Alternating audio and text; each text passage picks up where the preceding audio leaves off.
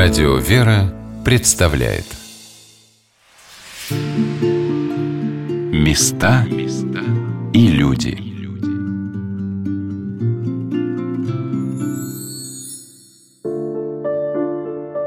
Каким непростым для каждого человека кажется время, в котором он живет.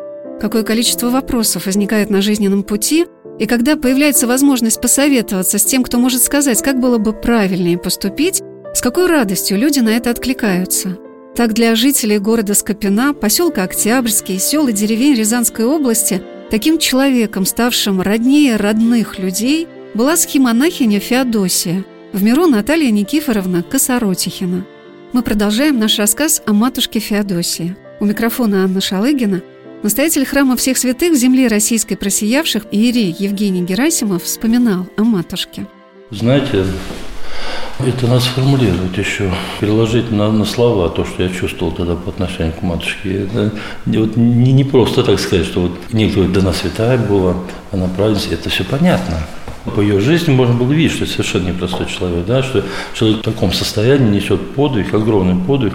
Был всегда вопрос, почему к ним приезжает столько много людей, и священнослужителей, причем они так относятся, что это действительно им родной человек. И я также воспринимал, это был родной человек, не по родству, вот не по родству, а вот именно какой-то вот духовный.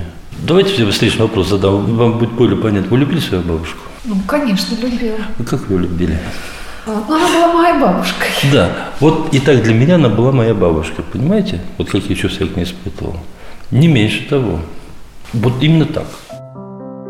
Таким радостным для меня в поездке в Скопин стало посещение дома, в котором матушка Феодосия несла свой подвиг. И познакомилась я в нем с родными правнуками матушки – как тебя зовут? Галя. Федя. Феодорит. Это матушкин крестник, да. Крестили здесь в Киеле, она его крестная. Сколько тебе лет, Феодорит? Шесть. Матушка очень ждала, когда он пойдет. И вот он пошел, и вот где-то через две недели матушка умерла. И она первую увидела, когда он пойдет, и она все не могла дождаться. Очень интересно, годик ему был, когда она умерла. Но он ее воспринимает, как будто он с ней до сих пор живет. Вот у него вот живое такое вот, вот вещественное восприятие, вот как будто он ее знает. Ну какая была матушка? Расскажи, твоя бабушка. Ну какой ты ее помнишь? Добрый, красивая. Давай, Захар пусть скажет, раз Федя стесняется. Захар, а тебе сколько лет? Мне 10 лет. Значит, ты уже был мальчишка взрослый, да? Да. Помнишь бабушку? Да. Я помню, как она рассказывала нам притчи, но какие притчи, я не помню. А Она что? рассказывала притчи, сказки, рассказы. Что-то со сказочными героями, mm, да? Раньше я не очень это понимал, но сейчас я это больше он понимаю. Он начинает вспоминать. Он какие-то обрывки начинает вспоминать и какие-то части рассказывать. Но я еще помню то, что мы с Гришей часто сидели, и она нам часто с Гришей рассказывала. Гриша, Гриш, сколько тебе лет? Мне 13 лет. Матушка тебя не просила почитать? Нет, она нам сама рассказывала какие-то свои сказки, рассказы. Ну, а какая была бабушка? Помнишь? Добрый очень. Ну, постоянно общалась с нами. Ну, и постоянно как бы уговаривала маму, чтобы она еще отдохнула. А мы с ней оставались. И вот. Ну, где? Вот тут вот играли, да? Под, да. Около кроватки, на кроватке, да? Кормили, конфеты, Кормили, да? да конфетами поили. А она да. любила сладкое конфеты? Да, да, она да. очень любила. Сладкие? Да. да? Любим конфеты, она знала, какие мы любим конфеты. Вот. Ну, достань то, любимая. да. Цитро она любила, да, Гриш? Это раньше, это лимонад назывался ситро. Ситро, больше кроме ситра ничего не было. Там это, она просила, какой лимонад покупать, мы покупали, и она детям налейте ситра, они там делились, пили, там что-то еще разговаривали. То есть такая вот но уже когда народ начинал приходить, вы детей домой отвозили, да? Нет, они все Нет? здесь с нами так несли, это... службу несли с нами все. А как же вот столько людей проходило? Как же... А вот ты вот помнишь, Гриш? Да, помню. Когда мы... люди приходили, тяжело тебе было, что так народу много идет? Да нет, все, Весело было? все казались эти такими Родными. друзьями. Да? Да, это, знаете, оно было вот э, как одна жизнь, и дети из-за этого, они вот взрослели быстрее, из-за того, что вот эта проходимость людей от мала до велика, и с каждым они общались вот Ольга Соловьева ухаживала за матушкой Феодосией последние 10 лет ее жизни, была ее келейницей. В течение этих десяти лет она родила троих детей – Григория, Захара и Феодорита. А старший Иван ждал маму дома, жил вместе с папой Сергеем в Скопине.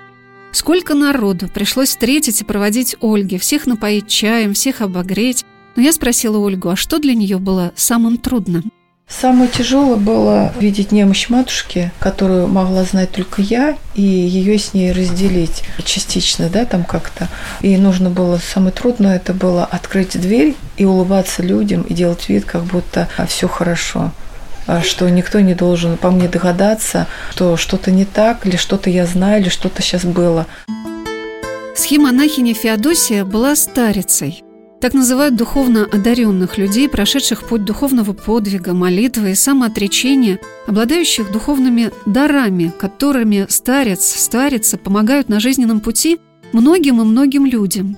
Матушка после двух аварий, случившихся с ней в возрасте 31 и 33 лет, долго болела, а затем в течение почти 14 лет пребывала в летаргическом сне, после которого всю оставшуюся жизнь, более 40 лет – была прикована к постели.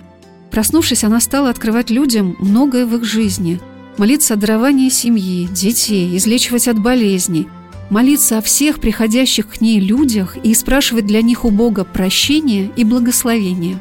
Я спросила епископа Скопинского и Шацкого Феодорита, а когда матушка Феодосия стала такой духоносной старицей?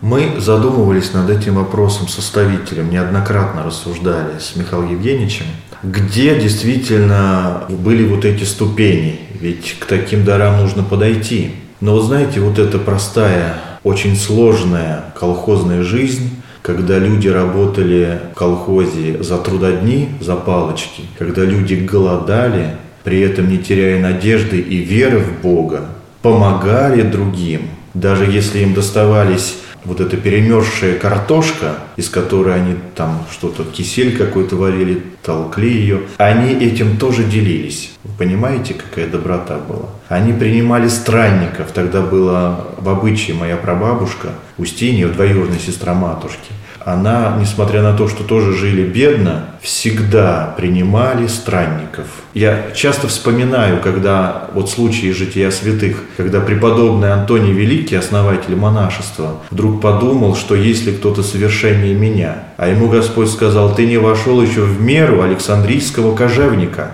а он мирянином был, понимаете? Никто не думал, что Александрийский кожевник по своей душе, по своим подвигам превосходит пустынника, основателя монашества. Также и здесь. Вот этот труд, смиренный труд, вот в этом-то и ценность для всех нас. Не обязательно затворяться в келью, не обязательно брать подвиг молчальничества на себе, когда святости можно достигнуть, просто живя в миру и исполняя заповеди Евангелия. Вот матушкин пример, он как раз должен быть великим утешением для всех мирян, именно мирян.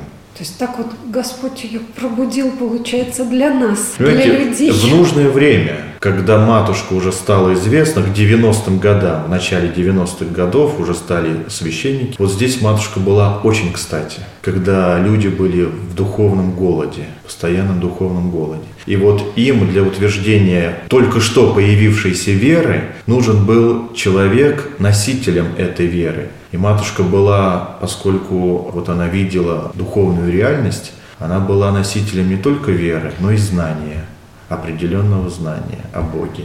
И ее слова, что Господь есть, из ее уст звучали по-другому. Келейница матушки Ольга Соловьева показала нам дом, в котором принимала старица Феодосия, который был для многих самым дорогим, самым теплым и желанным местом на земле. Вы сейчас стоите в первой терраске, где... Терраска называлась, да? Да, терраска, где народ приходил. Сначала стояли вот они в огородике, потом по очереди спускались сюда, и потом их приглашали, по очереди заходили туда. Народ приезжал в разное время, кому как было удобно, но было принято матушкой принимать народ по вечерам, потому что когда она проснулась, еще не было такого паломничества, и народ приезжал к ней после работы вечером. И так вот по вечерам они принимали, но не было столько народа. Матушка вечером начинала принимать, и пока народ не кончится. И потом, когда народ уходил, она всю ночь молилась. Так вот народ заходит, здесь вот молится, здесь вот вторая терраска. Вот. И вот тут вот уже теплая часть, где стоит печка. Это как кухонька вот да, это, это вот за занавесочкой, да. да. Где печка, вот, и тут вот вот этой занавесочкой. Я с детками умещалась. Вот это была наша уголочек. А там вот уже вот матушкина келья. Матушка, наша, благословите. Вот на вот этой кроватке матушка несла 60 лет подвига своего здесь, в этой келье, в этом доме. Вот молилась за всех людей и принимала. На кроватке лежит крест, можно Да, можно, да, да, кроватки приложиться к подушечке, к апостольнику, пожалуйста. Я испытала на себе, как по мере нашего разговора с Ольгой постепенно изменялось мое состояние. От трепета и волнения оно превратилось в радость и счастье. Мы разговаривали с Ольгой и ее детьми как с родными людьми, а рядом на кроватке лежала фотография матушки, и как будто она пребывала вместе с нами. Вся комната келья матушки заставлена иконами, они стоят даже на кроватке. Иногда матушка, отвечая на тот или иной вопрос посетителей, поворачивала к ним голову. Мне запомнили слова из книги, как она обращалась к Николаю Чудотворцу. «Ну как, Николушка?» Как будто спрашивала святителя, находившегося рядом с ней. Иногда матушка уходила в себя, как будто засыпала, а потом отвечала на вопрос. Иногда она довольно долго могла молчать, а потом говорила, что и где произошло, и что она там пребывала и молилась. Клавдия Акимовна Грачева помогала матушке Феодосии в приеме людей. Когда она уже стала плохо слышать и видеть, передавала матушке слова приходивших. А Ольга рассказывала, как во время болезни матушки она читала ей вопросы, записанные в блокнот. Но принимала матушка Феодосия до самых последних дней своей жизни. Все зависело от того, какие люди. Всякое бывало. Люди всякие приходили. И добрые, и недобрые. Все приходили с трепетом. Даже цыгане приезжали, да. Я, матушка, а вот там цыгане, она говорит, ну, конечно, хорошо, и пусть заходят. Они ее так любили, они так ей были благодарны. И вот помню, один мужчина, цыган, приехал и спрашивает у матушки, матушка, моя жена попала в аварию, она была беременна, ей предлагают аборт. А матушка смотрит на него и говорит, они тоже православные цыгане. Нет, говорит, не надо аборт, пусть не соглашается. Все будет хорошо. А врачи наставили на то, чтобы аборт сделать. И потом он приехал и благодарил матушку. Она родила, все нормально, мальчик был. И они потом долго-долго всегда ездили к ней. Приезжали с благодарностью. С благодарностью, да. И все, вот кто у нее побывал, очень многие всегда приезжали и благодарили ее. Матушка очень много, такие женщины приезжали, никак не могли родить. Матушка скажет, да будет, будет, молиться надо, молиться надо. Но сама, конечно, она сама молилась. Вот. И по матушкиным молитвам и дети рождались, и все было хорошо.